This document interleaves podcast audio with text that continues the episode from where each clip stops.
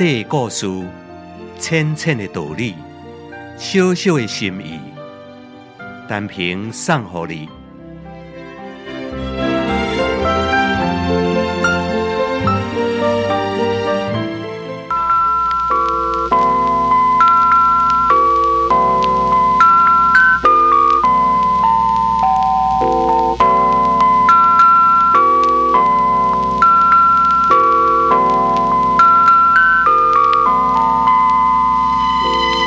这个是鲁国的邻邦，鲁伯公无去和这个结盟，反倒倒来将家己的王子、甲家己的公主纷纷送到远离鲁国的晋国甲楚国去结亲和做官，想要伫鲁国做难的时阵得到晋国、楚国两国的援助。有一个名叫做离居的大臣对鲁伯公的讲。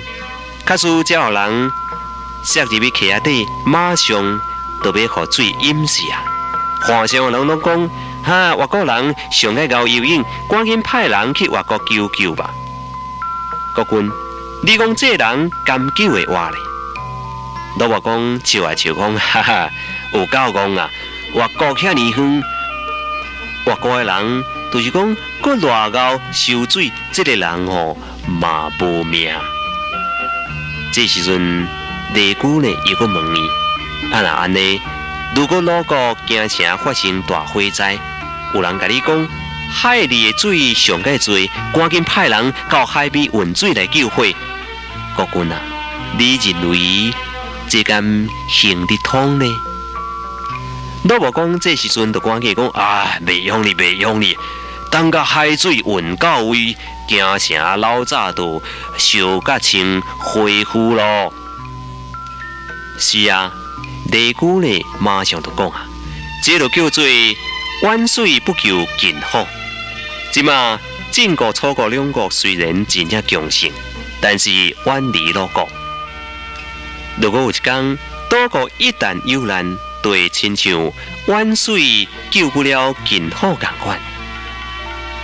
这个甲鲁国是相邻的，无甲这个结交，实在危险啊！各位听众朋友，鲁国公只看到晋国、楚国两国强盛，却是忽略了要得到因及时援助，要受到客观条件限制。海水过人，处之不尽，用之不快，但是却是破灭不了京城一场的火灾。伊的原因就是两地距离太远了，因此各种事物甲现象中间的关系是为客观条件所制约的，一切拢按照条件、地点甲时间来转移。在某种具体条件之下是正确的认识甲做法，人甲放伫另外一种具体条件之下，可能就是错误的。离开一定的条件、地点甲时间。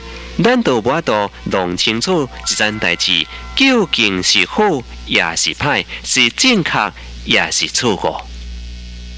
虽然做任何代志，对客观条件的考虑是非常重要。